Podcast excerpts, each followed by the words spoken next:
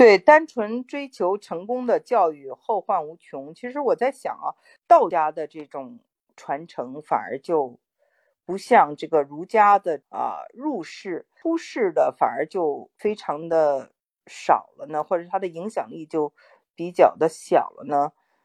我有时候也在想这个问题。其实道家里提到的这个小国寡民，你看现在当这个全球化到一定程度，有了这个疫情以后呢，呃，全世界都在停飞啊，然后大家也见面也不容易了，都各自生活，真有点道家所说的这种小国寡民的味道了。所以我在想，其实。道家是非常有智慧的啊，可是为什么就是这种出世或这种淡定或者这种淡然或者这种就是好像在我们后来的文化里头就没有特别大的影响呢？呃，我不知道这跟这个在现代化的进程中，中国跟很多西方学的时候呢，就是学西方的一些竞争啊，学西方的一些速度的同时呢，忘掉了自己的这个根呢。我不知道，但是同时你又看到，在西方呢，这个他曾经非常残酷资本主义的竞争到了一定程度呢，到现在呢，就是反而不不求上进的人很多了啊，所以就是可能是不同社会的不同的阶段。那中国现在阶段大家还是非常上进的一个阶段吧，崇尚竞争啊，崇尚这种天天向上啊，呃，这边呢你会看到。这种动力啊，或者这种竞争，确实是少了一些。只有在特别精英的这个群体中，你看到比较能看出来的。但是普通的老百姓好像已经一方面有点这种道家了，一方面就觉得哎挺放松的了，一方面又觉得哎好像。有点不求上进，所以这是个双刃剑嘛。其实道家是很宏大的，我读他的书，你看啊，《道德经》在美国有多少个版本？我到美国就买了一本，就七块钱，很小的一个小版本，各式各样的这种翻译我都去读了。就是在国外还是非常的有影响的。那毕竟呢，就是汉传佛教，呃，虽然有影响，但是呢，大部分呢都是这个。佛经嘛，都是佛教经典，都是从印度的这些梵文过来的。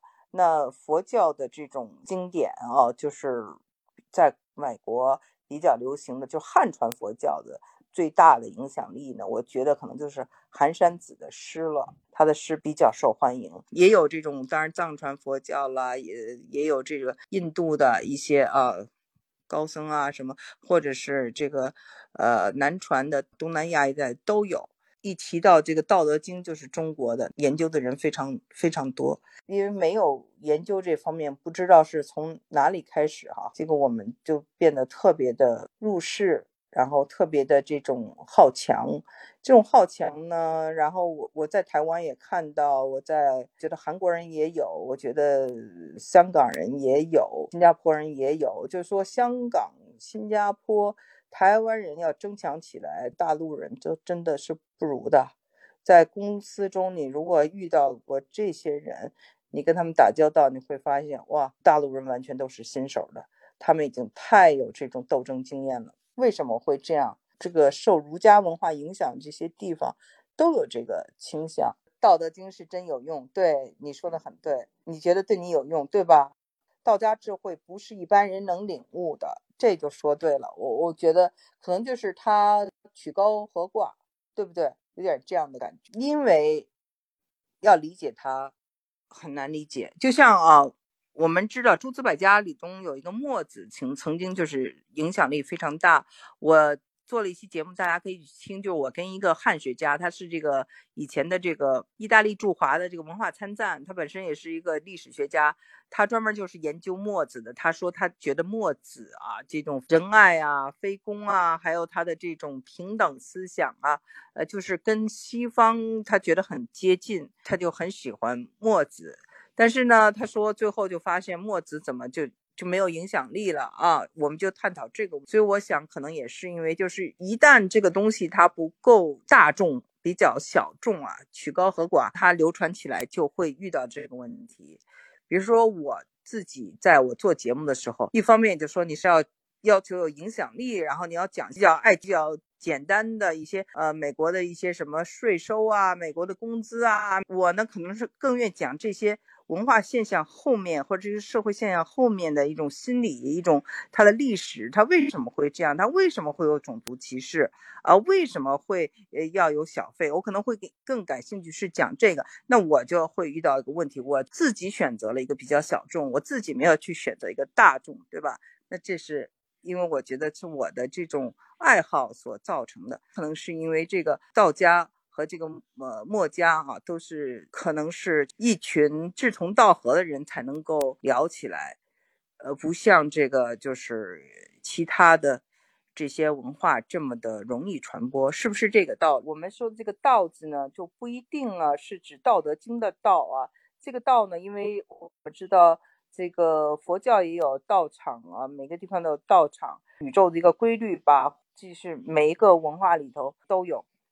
对这个呃，悄悄是呃，别离的笙箫谈到这个独尊儒术啊，那个汉朝的时候，除了就是我们刚才说的这种大众小众，还有就是它有一定的这种偶然性，比如说某一个就是帝王他就喜欢这个。咱们这次直播会有回放吗？你希望有回放吗？然后如果你有希望有回放，我就会把它放上去。好的，好的，那我就保存回放。这样话，咱们的这些话还能留下来。呃，中国挖泥沙，我就应你的要求哦，把它留下来。那个陶陶乐，你说了，西方崇尚上帝，可是没有多少人领悟上帝的智慧。啊，这句话我觉得呃说的非常的对，因为呢，就是很多人呢，我感觉啊，就是我谈一下我的感受，就是他们信奉了上帝以后后呢。就有一种感觉说啊，我们的这个上帝是真神，是 God，你们的都是先知啊，别人都是要进地狱的。就因为他信了这个教，所以他就是高人一等的。但是他就是对这个教育到底理解多少，或者说他从这个教育里头学到了多少，或者他本人有多少知识。呃，层面或者有多少的这个几斤几两，他没有考虑这个问题，他就觉得，哎，我一信这个了，我是这个基督徒，马上就觉得自己挺牛的，就这种心态我看的太多了。而且我，我甚至有一次就跟有一个这个有一个天主教的一个老人啊，这人也不坏啊，他是义工嘛，来帮助大家做事儿。然后呢，他跟我就。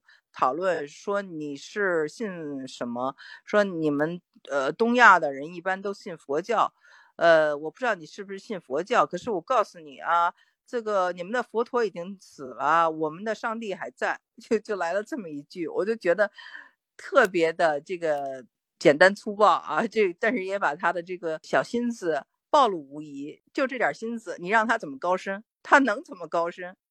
也就这样了。对，就是带着一种呃优越的肤浅吧。所以呢，这个一去不复返说，呃，统治者选择什么学说统治社会是根据社会的情况，宗教呢是手段，统统治者的工具。我们知道，在这个欧洲中世纪的时候，为什么叫做 Dark Ages，就是黑暗了那么多年啊，就是。本来有个古罗马、古希腊那么好的文明，突然间中世纪到后来到一五几几年，这个文艺复兴才又又起来了。中间太阳中心说被烧了，布鲁诺被烧了，还有那个什么女巫都被吊起来了，政教合一了等等啊，那个是个大家都知道是比较黑暗的年代。然后有黑死病出现了以后，就很多的这种基督徒就把这个。犹太人给杀了，或者把吉普赛人杀了，让他们做替罪羊啊，等等，不是欧洲人觉得引以为傲的一一段历史吧？最后真正的欧洲起来是。文艺复兴，还有大航海等等，在那样的一个情况下，确实是它也是一个用愚昧来统治欧洲。那我们看这个东西，其实在这个美国呢，它还是存在的。为什么呢？因为美国呢地方比较大，地方比较大，你可以哎，你只要能把别人说说的哎，我就信你了，我就拥立你了。你可以弄一个庄园，你让他们都在里面干活，你你让他们都给你交钱啊。然后呢，你甚至你可以买劳斯莱斯，你买自己直升飞机，然后你武装，你能有本事找些信徒来信你。他地儿大呀，把一块地儿，哎，画个圈儿，很便宜的买下来了，就成他们的领地了。所以呢，就是那个中世纪那个东西，就其实还在新大陆，它只不过是以另外一种方式，它还在继续着。我在有一期节目里也讲到，就说科技如此发达的美国，为什么还常有这种邪教的出现？这个我觉得大家可以去听一听。对统治阶级，就是一开始呢，他的美国是这样，一开始他是这个清教徒逃离迫害，对吧？所以他们坐着五月花号就来到美国，因为那当时呢，就是在欧洲清教徒呢是被这个迫害的，但是清教徒呢，因为在这个美国他是最早的，后来就打击其他的宗教，不管是你是天主教还是其他宗教，清教徒当然就是新教啊，就是比较的所谓的正宗啊，叫 WASP。白人安格鲁萨克森新教徒啊，这这一说特别的自豪，马上就觉得自己高人一等了，觉得是自己是最正宗的啊，这是这种本土主义。所以呢，那个我们看到，其实虽然各种种族杂居啊，各种宗教啊，我之前讲了两期这个呃关于。这个犹太人呢，我希望大家还还是去听一下。一个是犹太人自己讲，一个是我专门讲一个犹太人。我专门讲一些犹太人呢，又把犹太人跟中国人的之间的关系好好的分析了一下。然后犹太人自己又讲他们在美国这么少情况，他们是怎么成功的。大家呢可以听完以后呢，再可以跟我分享你们的这个感受。今天我们 从一开始聊啊聊的这个拜登。上任以后，移民美国会是一个可能又有一个小高峰了。一下谈了这么多的话题，好的，那今天我们就分享到这里，跟大家说声再见，拜拜。